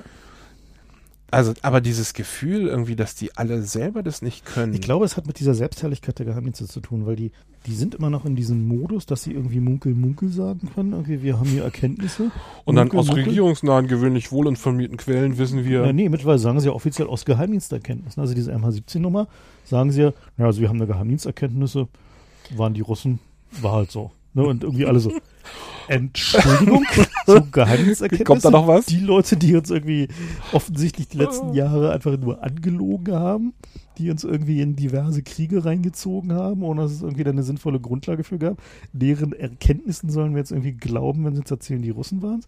Also, Na, vor allem gibt es ja gerade jetzt wieder den aktuellen Geheimdienstskandal in Amerika, der auch richtig schön ist mit diesen Senats, äh, abgehörten Senatscomputern. Das war alles. Na, eingebrochen, also, nicht abgehört. Timing, Genau, aber es ging ja damit los, dass sie irgendwie, dass es hieß, die haben uns hier abgehört und die Daten raus, rausgetragen, aber dann kam raus irgendwie auch gelöscht. Also mhm. das Timing ist auch so richtig sagst, scheiße. Erzähl doch mal kurz die Geschichte. Okay, also die Geschichte ist, ne? die Geschichte ist, es gibt in Amerika wie bei uns ein parlamentarisches Kontrollgremium für Geheimdienste und äh, die haben einen Ausschuss eingerichtet, der die CIA Foltervorwürfe äh, prüfen sollte und die haben in einem Gebäude, was den Geheimdiensten gehört, haben die irgendwie so ein paar Räume zugewiesen bekommen und äh, haben da wohl Zugriff auf ein Memo gekriegt, was die Geheimdienste ihnen gar nicht hätten geben wollen. Und das haben die Geheimdienste aber mitgekriegt, oder zumindest so, das ist jetzt der, der Duktus der Dienste, gerade ein paar übereifrige Mitglieder, Mitarbeiter haben unsanktioniert, äh, so yeah right, äh, haben sich da halt Zugang verschafft und haben auf den Rechnern von den Kontrollgremiums Mitarbeitern die inkriminierenden Beweise gelöscht. Allerdings nicht, bevor die nicht ein Backup gezogen hatten. Das heißt, es ist nicht, nicht funktioniert. Und die haben gemerkt, dass ihnen plötzlich Beweise fehlen, die sie da gestern noch hingelegt hatten. Also richtig doll peinlich, ja. Und die CIA hat es erst geleugnet. Ähm, das ging damit, der, das ganze Ding ging irgendwie im März oder so los, als die äh, Frau Feinstein, ähm, die das Kontrollgremium leitet drüben und ansonsten die Nummer 1 Geheimdienst-Apologetin ist, in Amerika ausgerechnet die hat plötzlich eine flammende Rede gehalten im Senat, äh, wie die Geheimdienste, sie damals nicht CIA gesagt und deswegen dachten alle, es sei die NSA, aber wie die Geheimdienste es wagen könnten, äh, auf Computern vom Senat rumzuhacken. Und, und das war irgendwie damals der, der Stand. Und jetzt kommt halt raus, es ging um die Folterknast-Vorwürfe. Also die haben nicht nur irgendwelche Leute gehackt und auch nicht nur im Senat irgendwelche Leute, sondern die haben tatsächlich das Gremium, was für was die Aufsicht ja. der Geheimdienste zuständig ist. Äh, mit der Begründung, dass sie ein Dokument haben, was sie nicht haben sollten, was natürlich Blödsinn ist. Das Kontrollgremium darf alles haben, das ist ja genau die Idee. So, und dieser Skandal blubbert gerade in Amerika rum. Ja, und, und in so einem Kontext kommen die jetzt mit der MH17-Nummer und sagen, hey, wir haben hier Geheimdiensterkenntnisse, glauben Sie uns. Ja, das funktioniert halt nicht. Ne? Funktioniert halt nicht. Die Russen sind da wenigstens ehrlich an der Stelle und haben gesagt, hör mal hier, wir haben hier, äh, wir haben hier Aufnahmen und da haben wir das und das gesehen und jetzt, äh, übrigens diese drei Satelliten, der Amerikaner war zufällig genau in der Gegend, die müssen nur mal kurz äh, die Daten rüberrücken, dann ist das alles geklärt. Ja, sie haben nicht gesagt, dann ist es alles geklärt, sondern sie haben relativ also ich meine, gut, ich würde den Russen zutrauen, dass sie schon sorgfältig ihre Bilder zusammengestellt haben, dahingehend, dass irgendwie Dinge, die irgendwie sie nicht so gut aussehen lassen, zufällig fehlen, weil dann leider äh, der Shutter geklemmt hat oder so. Aber sie wissen halt, dass die Amis unmöglich ihre, ihre Sachen offenlegen werden. Naja, die Frage warum ist, warum eigentlich? Wissen sie das eigentlich? Also warum ist das so? Ne? Weil, ich meine, die Amis könnten problemlos die, also diese, die Keyhole-Bilder können Sie runterrechnen und Digital Globe draufschreiben, das würde niemand merken. Also das ist halt. Das ist übrigens genau auch passiert. Jetzt die Beweise für die für den Artilleriebeschuss äh, aus Russland mhm. in diesen kleinen Gürtel in der Ukraine. Da stand genau auf jedem kleinen Bild unten Copyright Digital Globe drunter. Genau, was sie, was sie halt getan haben, sie haben halt einen kommerziellen Satellitenanbieter genommen und die Bilder, die sie offenbar mit ihren eigenen Satelliten hatten, äh, nochmal neu schießen lassen. Oder die halt sowieso schon aus diesen Satelliten. Also darf man auch nicht vergessen, dass äh, gerade so für großflächige Übersichtsaufnahmen sind die Geheimdienste äh, natürlich auch große Kunden bei den kommerziellen Satellitenanbietern. Ja, aber warum sie, warum sie das nicht gemacht haben, ne? und ich meine, es gibt halt eine Menge Ungereimtheiten. So. Also es gibt halt irgendwie diesen Punkt, dass man hätte wohl, äh, da waren genug Airbags in der Luft, dass sie hätten das Radar sehen müssen. So, wenn es da irgendwelchen Funkverkehr gab, dann hätten sie den sicherlich gehabt. Diese Rakete hätte, wenn dann irgendwie eine, eine Rauchschwade hinterlassen, die man hätte sehen müssen.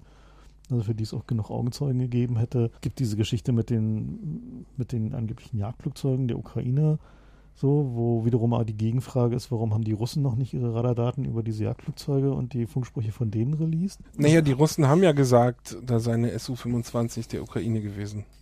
Also das Problem ist ja auch, dass selbst von den von den Sachen, wo wir tatsächlich konkrete Ansagen haben, selbst da stellt sich irgendwie mehr als die Hälfte als kann gar nicht sein raus, ja. Mhm. Also diese SU-25, die hat irgendwie eine Diensthöhe von 7000 äh, Metern. Und es gibt eine in der ukrainischen Armee, eine, ein, ein Flugzeug, ja, also nicht irgendwie, es gibt eine Klasse, es gibt ein Flugzeug, was bis zu 10.000 hoch kann aber nur, wenn man es nicht mit irgendwie Waffen oder Raketen beladen hat. Und dann fliegt es, weil die Luft da dünner ist, nur 400 km/h und so eine Boeing fliegt aber 1000 km/h. Aber die haben doch noch andere Flugzeuge, diese Ukraine. Na, ja, natürlich, aber der Punkt ist, die Russen haben gesagt, dieses Flugzeug haben sie da gesehen.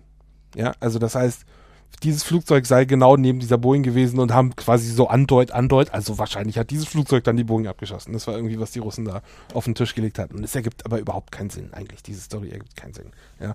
Dann die nächste Frage, wenn es jetzt eine Bug war, das müsste sich klären lassen, welche Bug das war, was da alles für Bugs rumstanden, wem die gerade, wer die operated hat. Da gibt's natürlich Satellitenbilder, weil das das Nummer eins Ziel von, von der NATO ist. Wenn da irgendwas losgeht, dann wird als erstes werden da die Luftabwehrstellungen plattgehauen. Also das, das ist mit Sicherheit beiden Seiten bekannt, wo da die, die Stellungen stehen. Zumal noch eine interessante Frage ist, ob man nicht eigentlich sogar den Raketenstart ähm, auf dem, auf dem Raketenfrühwarnsystem sehen müsste.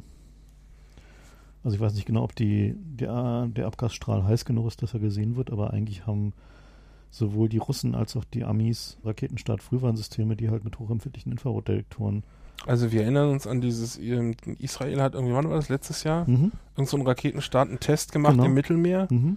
Und den haben die Russen dann auch angesagt, so völlig genau. aus dem, aus dem aus blauen. Nichts, wo sie meinten, so Verdacht auf ICBM, genau. Komisch, da ist gerade eine Rakete gefeuert worden. Und also wenn sie das sehen können ins Mittelmeer, was ja, also. Und die Rakete war auch nicht groß, ne? Das, das war, war keine große Rakete und ja. die Entfernung war nicht weit und sie ging ja. auch nicht hoch. Ja. Also wenn sie das sehen können, dann hätten sie auch diese Bug sehen müssen, eigentlich, diese, diese Abfangrakete.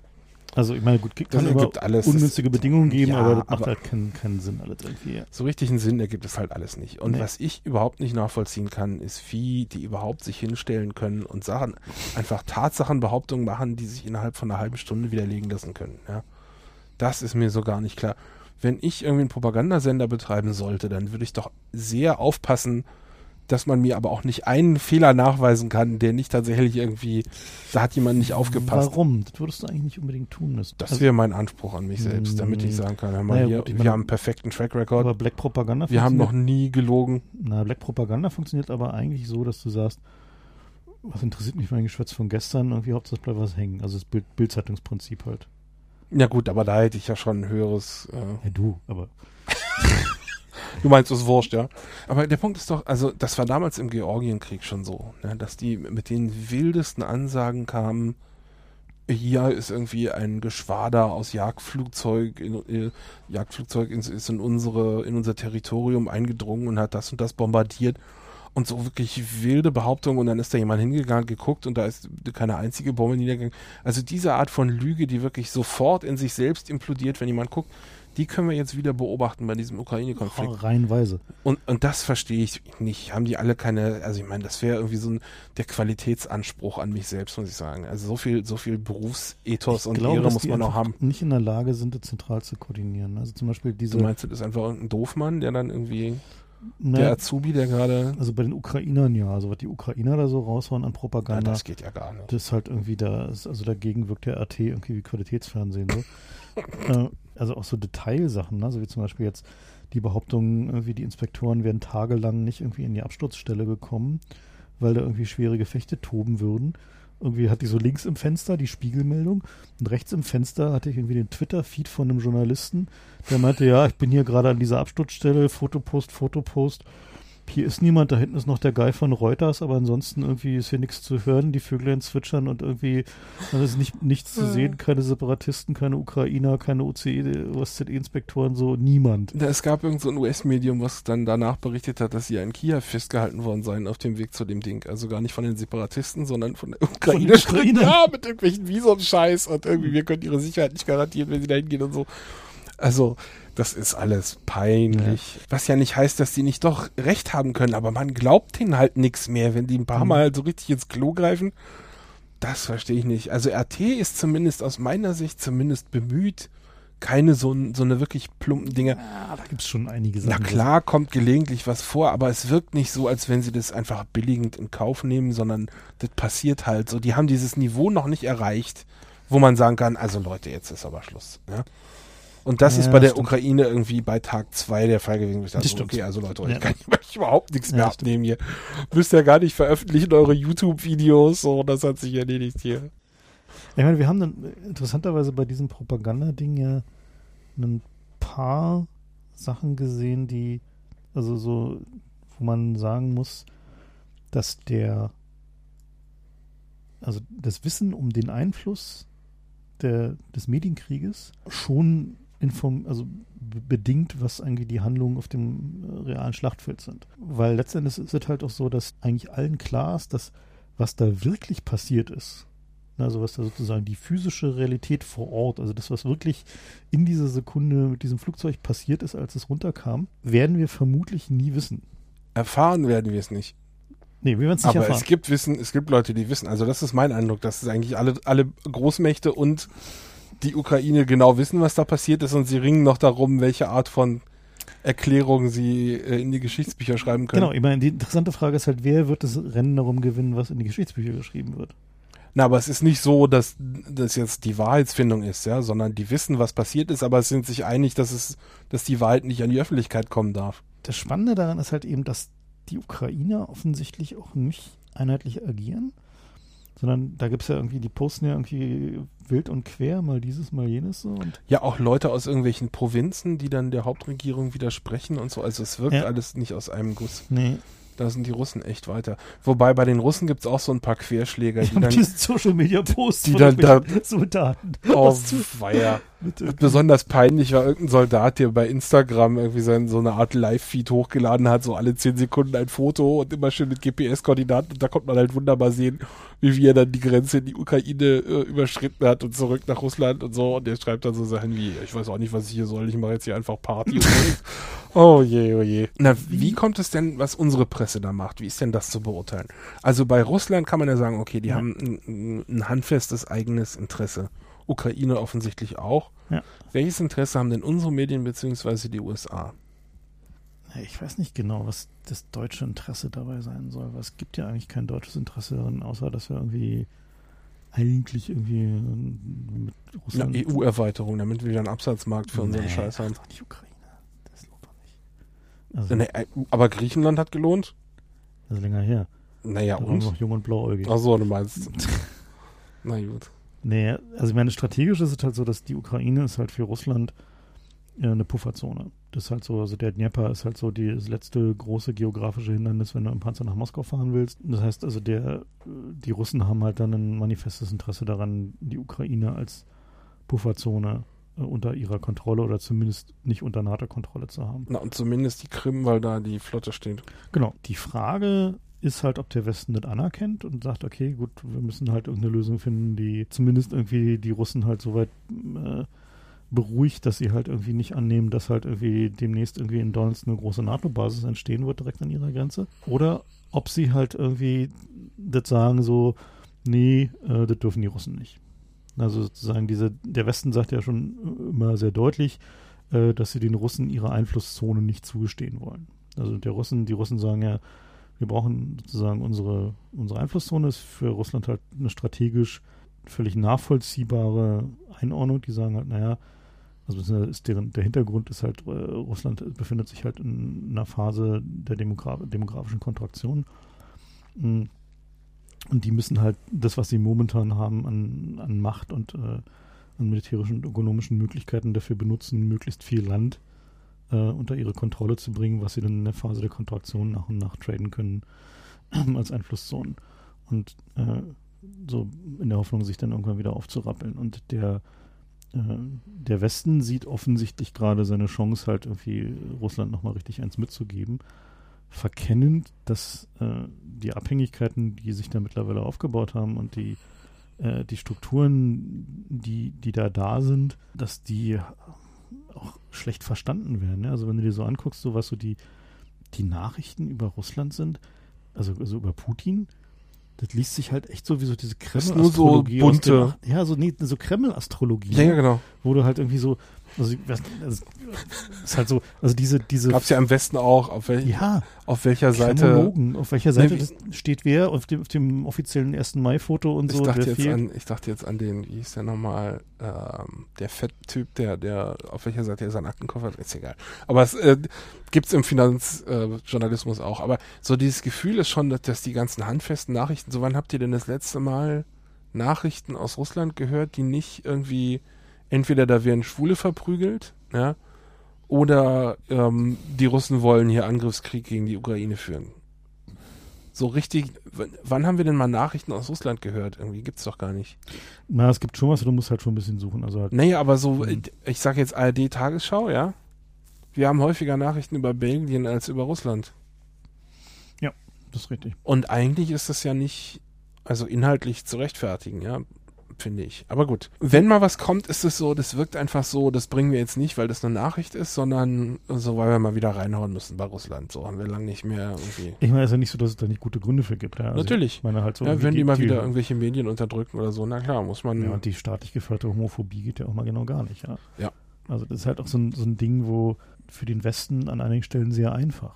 Ja, also das halt ist ja nicht so, dass wenn du irgendwie, wenn es hier auch in Berlin Gegenden gibt, wo du verprügelt wirst, wenn du zu tuntig aussiehst. Ja, also, ja aber es ist nicht systematisch. Nein, natürlich, aber also ich will mal sagen, so offensichtlich finde ich das jetzt auch nicht. Ja, das naja, das ist halt schon, schon ist natürlich eine andere, Level, ist natürlich ein anderes Niveau, wenn da vom Staat es betrieben wird, aber also es ist nicht so, als wenn wir da überhaupt nichts zu kehren hätten bei uns selber, ja. Also das finde ich ja mal so ein bisschen doof. Die Frage dabei ist aber auch, ob der Westen sich nicht überschätzt. Eine interessante Theorie, ist ja, dass die Amerikaner gerne so einen kleinen begrenzten Konflikt mit Russland wollen, um eine, ja. Munitionsabbau. Nee, noch viel krasser, um eine Geschichte zu haben für ihren anstehenden wirtschaftlichen Kollaps. Also, wo sie, dass sie sozusagen die sagen, sind schuld.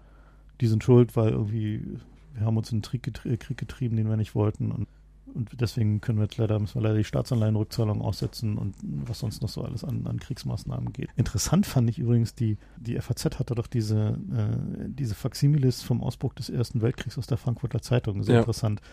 Müssen wir noch mal die Links tun. Hier hattest einen Blog auch verlinkt. Ja. Da war unter anderem äh, beschrieben, was die Österreicher gerade alles get also getan haben damals beim Kriegsausbruch, was sie alles ausgesetzt haben. So unter anderem halt so eine ganze lange Liste von Selbstverwaltung von irgendwelchen Regionen. Die wurden halt einfach so, die haben halt eigentlich so eine Selbstverwaltung. Okay, jetzt ist Schluss mit lustig. Genau, so ist jetzt so, ist jetzt äh, bis auf weiteres eingestellt. Irgendwelche Anleihen werden nicht zurückgezahlt. Also so einfach mal so alles, was irgendwie lästig ist, wurde gleich so im ersten Edikt zur Kriegseröffnung erstmal irgendwie beiseite geräumt.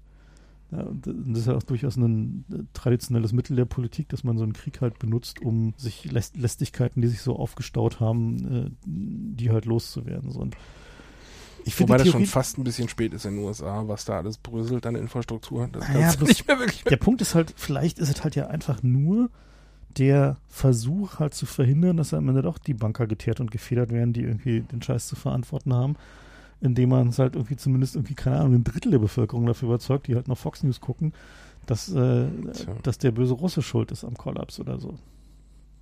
Keine Ahnung, also. Und das, das muss man natürlich tun, solange es in Russland den Leuten noch schlechter geht als bei uns.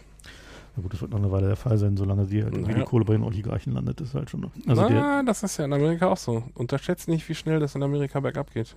Also wir hatten die Meldung aus Detroit, das ist konkret so, dass die Leute äh, eben die Wasserversorgung nicht äh, in der Hand von irgendwelchen wohlmeinenden öffentlichen Instituten ist, sondern das ist alles Kommerz und die haben halt gesagt, wer nicht zahlt, klemmen wir halt das Wasser ab. Und das ist eben relativ großflächig, weil Detroit ist eben Wüste, seit da keine Autos mehr gebaut werden. Und es gab da auch schon ganz andere Meldungen aus der Richtung in Detroit, sodass sie halt äh, in einigen Bezirken eben die, die Polizei eingestellt haben, weil sie gesagt haben, es lohnt sich nicht mehr, der wohnt nicht mehr genug. Ja, also so. Die haben doch sogar äh, ganze Viertel planiert. Ne? Ja, ja, also naja, nicht planiert, weil das kostet ja Geld, aber so haben da im in Grunde Service den Service quasi. eingestellt. Ja, genau. Ja. Und also dieser, das ist schon wirklich krass, wie das stellenweise in Amerika gerade bergab geht. Und das meinte ich mit, da muss man gucken, dass man hm.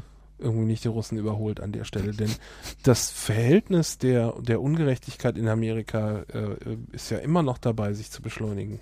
Ja. Das wird ja immer krasser, wie viel der, der Anteil der Kohle, der an die Superreichen geht.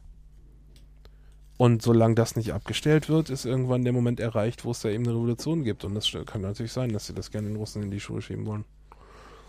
Oder halt irgendwie nicht. entsprechend mit, mit Hilfe von wir sind jetzt im Krieg Maßnahmen Na klar. Ähm, verhindern wollen, indem sie halt dann die Repression hochdrehen können.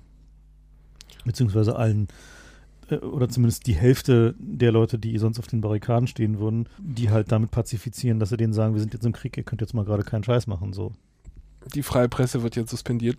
Nee, aber ich meine, wenn du anguckst, das ist ja, also wenn man sich so die, die politische Lage in Amiland anguckt, dann ist ja, gibt es ja zwei Lager, die halt den aktuellen Status quo nicht mehr länger angucken wollen. Das eine sind halt die Rechten, die halt irgendwie gerne an der Nase rumzuführen sind, aber irgendwann vielleicht möglicherweise auch die Schnauze voll haben, die halt irgendwie einigermaßen gut bewaffnet sind. Das andere sind halt irgendwie die Linksliberalen, die halt mittlerweile nach Obama jegliche Hoffnung verloren haben, dass auf normalem Wege noch was zu regeln wäre. So, und wenn du halt eine von beiden, nämlich die Rechten, damit äh, ruhig stellst oder ja, einfrierst, dass du sagst, wir haben gerade Krieg, ihr müsst euch jetzt mal patriotisch verhalten, dann hast du möglicherweise gewonnen. Naja, die andere Seite haben sie ja schon kaltgestellt, indem sie jetzt gerade Marihuana legalisieren. Stimmt, genau. Richtig. Die Marihuana-Legalisierung. Ich meine, das ist schon eine, ein, ein Ausmaß an Verzweiflung, das kann man gar nicht überbewerten an der Stelle. Ja. Ich finde das ausgesprochen spannend, dass sie ausgerechnet in so einer Krisenzeit, zumal der Hand wird, äh, äh, also wirklich krasse wirtschaftliche Interessen hinterstecken, also die ganzen Drogenknastis, ich habe jetzt den genauen Wert nicht im Kopf, aber es waren irgendwie sowas wie 70 Prozent der, der Knast. Massiv viele. Äh, Insassen sitzen wegen irgendwelcher Drogendelikte und zwar gar nicht, weil es schlimme Drogendelikte waren, sondern weil die so eine Three-Strikes-Regelung haben. Wenn du das dritte Mal erwischt wirst, dann kommst du halt äh, richtig lang in den Knast. Ja? Auch wenn das dritte Mal ein Bagatellscheiß war. Ja? Und so ist es eben, dass da ganz viele wegen Drogendelikten im Knast sitzen und das ist eine eigene Industrie. Die bauen dann, äh, machen dann irgendwie Service Center, Hotlines und, und bauen irgendwie, stellen irgendwelche Sklavenarbeit äh, Scheiße her. Ja, äh, aber da ist richtig Kohle mit verbunden. Das heißt, wenn man jetzt anfängt, das abzudrehen, indem man Marihuana legalisiert, das ist ein, also das ist ein, ein gewaltiger Schritt für die einzelnen Bundesländer. Gibt es schon erheblich Widerstand, ja. Ja, und da muss man wirklich sagen, dass das äh, überhaupt in zwei, drei Bundesländern jetzt hoch so weit, so weit kommen konnte, dass es also in, in Colorado ist es durch. In, in einigen anderen gibt es noch diesen Medical Marihuana-Dings. Da muss man halt irgendwie Mhm. glaubwürdig simulieren, dass man an irgendwas erkrankt ist und nur, nur Drogen helfen. Ähm, aber äh, das sind gewaltige wirtschaftliche Interessen, die ihm entgegenstehen mit einer riesigen Lobby. Und wenn, wenn das plötzlich geht, ja, Ja, dann, weißt du, wer, der, wer der, die größten Sponsoren? na, die, die Tabak- und Alkoholleute. Nee. Äh, die Hersteller von verschreibungspflichtigen Beruhigungsmitteln. Ja, super. Die haben am stärksten äh, Kohle für die Gegenlobby gespendet. Weil das nämlich genau der Markt, der ihnen dann wegbricht, weil wenn die Leute kiffen können, dann brauchen sie nicht so viele Beruhigungsmittel. Na, also auch die Alkoholhersteller Mhm. waren gegen die Legalisierung. Ja. Aber gut, ist ja egal. Gut, Jedenfalls, also jedenfalls die Amis haben echte Probleme und möglicherweise ist halt die Amis sind schon echt verzweifelt. Die Mhm. haben nicht nur Probleme, sondern man kann wirklich Verzweiflung ablesen an den Sachen, die sie tun. Nicht nur, dass sie ständig irgendwelche Kriege lostreten, ja, auch dass sie da wirklich am Jonglieren sind, damit, wo sie sich gerade überall engagieren wollen. Naja, sie treten ja gerade keine Kriege los. Ich meine, die sind ja gerade aus Irak und Afghanistan im Mm. Wesentlichen abgezogen. Naja, schon im Wesentlichen abgezogen. So, und Na, die haben halt andere, andere Uniformen angekriegt und sind jetzt für Blackwater da. naja, es sind aber deutlich weniger. Das ist halt schon, also ich meine, die haben halt schon richtig. Naja, und sofort fliegt es um die Ohren und man muss sich fragen, ob man da nicht wieder hingeht. Naja, bloß die haben keine Lust mehr. Ich meine, die Ja, Umfragen du natürlich haben die keine ne? Lust mehr. Die haben noch nie Lust gehabt. Ich denke, was auch eine Rolle spielt, ist möglicherweise, dass, ähm, dass die Leute, die, die damals den Kalten Krieg sozusagen äh, gewonnen, in Anführungszeichen haben, äh, und die jetzt irgendwie sich darüber echt ärgern, dass Putin dieses Russland irgendwie wieder irgendwie zu irgendeinem nennenswerten Faktor gemacht hat, die sind jetzt halt mittlerweile auch in so einem Alter, wo sie noch so ein, eine Runde können sie halt noch so, ne? Und dann ist halt irgendwann Schluss so. Ich kann mir gut vorstellen, dass das auch eine Menge damit zu tun hat, dass diese Leute jetzt nochmal so eine Und Runde wollen nochmal einen krachen lassen. ja. Und wenn man sich so anguckt, also wie happy, befreit geradezu diese ganzen Propagandaleute plötzlich waren, als wieder klar war, ach, der Russe ist wieder der Feind, so wie die da haben Welt wir ist- Handbücher für, jetzt die ist wieder in Ordnung. Welt ist wieder in Ordnung, so irgendwie ist es wieder klar, wo vorne ist, irgendwie so, es ist eigentlich alles so, ja, das altgewohnte, wir müssen jetzt nicht mehr mit dieser komplizierten Multipolar-Scheiße da, sondern wir haben jetzt wieder einen Feind und dann irgendwie, da ist vorne so, und, und auch vor allen Dingen bei den Deutschen, also gerade auch bei diesen ganzen Journalisten, diesen ganzen Atlantikbrücke-Schreibern, genau da kam es so richtig so raus, so, ne, so nach dem Motto, wir haben es ja schon immer gewusst, der Russe ist der Feind, wir müssen was da, so, also so dieses, Ihr habt mir jetzt 20 Jahre nicht glauben wollen. genau, so. Ich habe das auch schon immer gesagt. Genau. So. Und, und das ist halt so, Mit so Ausdrücken wie Putin-Versteher und so. genau, so wer, super, super. wer, wer immer irgendwie Der anderen Seite zuhören ist an sich schon ein Vergehen. genau, Putin-Versteher, ja. Das neue Gutmenschen. Erklär doch mal, was die Atlantikbrücke ist. Die Atlantikbrücke ist ein Verein, in den man aufgenommen wird auf äh, Empfehlung von anderen Mitgliedern, der äh, als seine Aufgabe es ansieht, halt das äh, transatlantische Verständnis äh, zwischen den Eliten zu fördern, also explizit den Eliten. Und die Deutschen, Also gemeint ist nicht Kanada, sondern äh, die USA. die USA. Das Genau. ist der USA Brown Nosing Verein. Genau, und die, ähm, die haben eine erstaunlich große Anzahl Mitglieder und viele davon sind halt so Multiplikatoren, also Journalisten äh, und sonstige Meinungsmacher, aber auch Politiker, ein paar Industrielle, aber halt, ist halt schon ein relativ großer Anteil an, äh, an so Journalisten dabei. Und so bis, ich weiß nicht, ob es immer noch so ist, aber so von einer Weile war halt klar, so wenn du da nicht Mitglied wirst, bist so, dann wirst du sicherlich jetzt nicht mehr äh, in die Chefredaktion von irgendeinem relevanten Medium schaffen in Deutschland. Du brauchtest halt quasi diesen, diesen transatlantischen Ritterschlag für irgendwie die, äh, ja, die höheren Weinen so. Und das Interessante daran ist, dass die natürlich, also auch insbesondere die Snowden-Enthüllungen massiv unter Druck geraten sind, weil die jetzt schon klar ist, dass sie da halt einfach diesem Land halt einfach keinen Dienst erwiesen haben, wenn sie da halt einfach so äh, bedingungslosen Gehorsam vor den Amis predigen. Und genau diese Leute waren es jetzt, die halt irgendwie so an vorderster Front die Federn geschwungen haben, als es jetzt halt irgendwie Aus ihren Schützengraben. genau gegen Ähm. Russland ging. Und zwar just genau in dem Moment, ich glaube, das spielt eine, für die deutsche Motivation eine Rolle, genau in dem Moment, als der NSA-Skandal in Deutschland einen Punkt erreicht hatte, wo eigentlich klar war, jetzt müssen langsam eigentlich mal Konsequenzen folgen. Jetzt geht es eigentlich nicht mehr mal so weiter. Haben sie händeringend nach was gesucht, wo wir den Amerikanern wieder in irgendeine Krise folgen können. Genau. Und, ach, da Die war sie. freie Welt verteidigt werden muss. So. So. Und, und ich glaube, das spielt zumindest für die deutsche Motivation eine nicht unerhebliche Rolle, dass, meine, guckt, guckt euch um, so, der NSA-Skandal ist quasi aus den Medien, Ist aus weg. den, aus den oberen Schlagzeilen im Wesentlichen verschwunden. So, wir reden jetzt nur noch über. Wir haben jetzt auch wichtigere Probleme. Ja. So, und, und das ist halt ein, also genau dieser, dieser Verdrängungseffekt und dieses, ja, wir müssen die transatlantische Verbundenheit der Freiheit und so weiter. Das hat natürlich auch einen, sagen wir, historischen Hintergrund. Da sind halt auch Leute dabei, die halt argumentieren und sagen so, ja, die Amerikaner haben uns halt irgendwie vor den Russen gerettet. Die waren halt diejenigen, die dafür gesorgt haben, dass wir halt irgendwie in Freiheit irgendwie groß werden konnten und irgendwie die Bundesrepublik eine Demokratie ist und es hier sowas wie eine freie Presse gibt und so weiter. Was ja auch durchaus stimmt. Ja, also kann man ja nicht anders sagen. Ähm, und aus dieser Verbundenheit und aus dieser, dieser Dankbarkeit heraus äh, müssen wir halt sozusagen in, in Bündnistreuer zu unserem großen Bruder jenseits des Atlantiks stehen. So. Und das ist genau dieselbe Argumentation, mit der der in der DDR die Freundschaft zur Sowjetunion verteidigt wurde. Und zwar exakt dieselbe. Die Auch gesagt, diese Pufferzone-Geschichte gab es im Westen natürlich auch. Ja, sie ist Mhm. nur nicht so genannt worden. Ja. Deutschland war der Puffer. Ja. Also es gibt ja, das ist ja nach dem nach dem Kalten Krieg sind ja da Dokumente äh, befreit worden. mhm. Das war so geplant. Wenn die Russen kommen, dann wird Deutschland radioaktiv verstrahlt, Ja. damit die nicht weiterkommen und irgendwie Frankreich angreifen können. Mhm. Und das war also auch von den Briten. Die Briten waren sogar, wollten, wie war das sogar, äh, Die Bomben, die wollten gern Bomben, nee, nicht an der Grenze, in Rhein. Die so. wollten im Rhein Atombomben vergraben, damit, wenn der Russe kommt, man irgendwie so eine letzte Linie hat. Also der, der Gedanke ist dem Westen keineswegs fremd, ja, diese Idee, dass wir hier eine Pufferzone brauchen, weil im Kriegsfall wäre das schon nicht schlecht. Ja. Ich denke, so muss man auch aus NATO-Sicht diese ständige EU- und NATO-Osterweiterung sehen. Das ist, äh, ist natürlich auch eine Pufferzone für uns. Ja, wenn es da jetzt zum Krieg kommt, dann äh, wird halt Polen platt gemacht und nicht Deutschland. Ne, das ist, äh, denke, also spricht zwar keiner aus, aber ich denke, das ist durchaus, läuft hinaus, ja. das ist durchaus ein Argument aus deutscher Sicht, warum unsere Regierung das okay findet, wenn sich das alles nach Osten ausdehnt. Hm. Ich denke, wir sollten zum Schluss, sollten wir noch aus diesem schönen Buch von Lord Arthur äh, Ponsonby von 1928 äh, zitieren. Er hat äh, das Buch Falsehood in Wartime geschrieben. Und auf Telepolis war dann äh, jüngst äh, ein, ein schöner Auszug daraus. Könnt ihr mal gucken, ob er die Argumente in der Propaganda der nächsten Wochen wiedererkennt. So, es fängt halt an mit, wir wollen den Krieg nicht.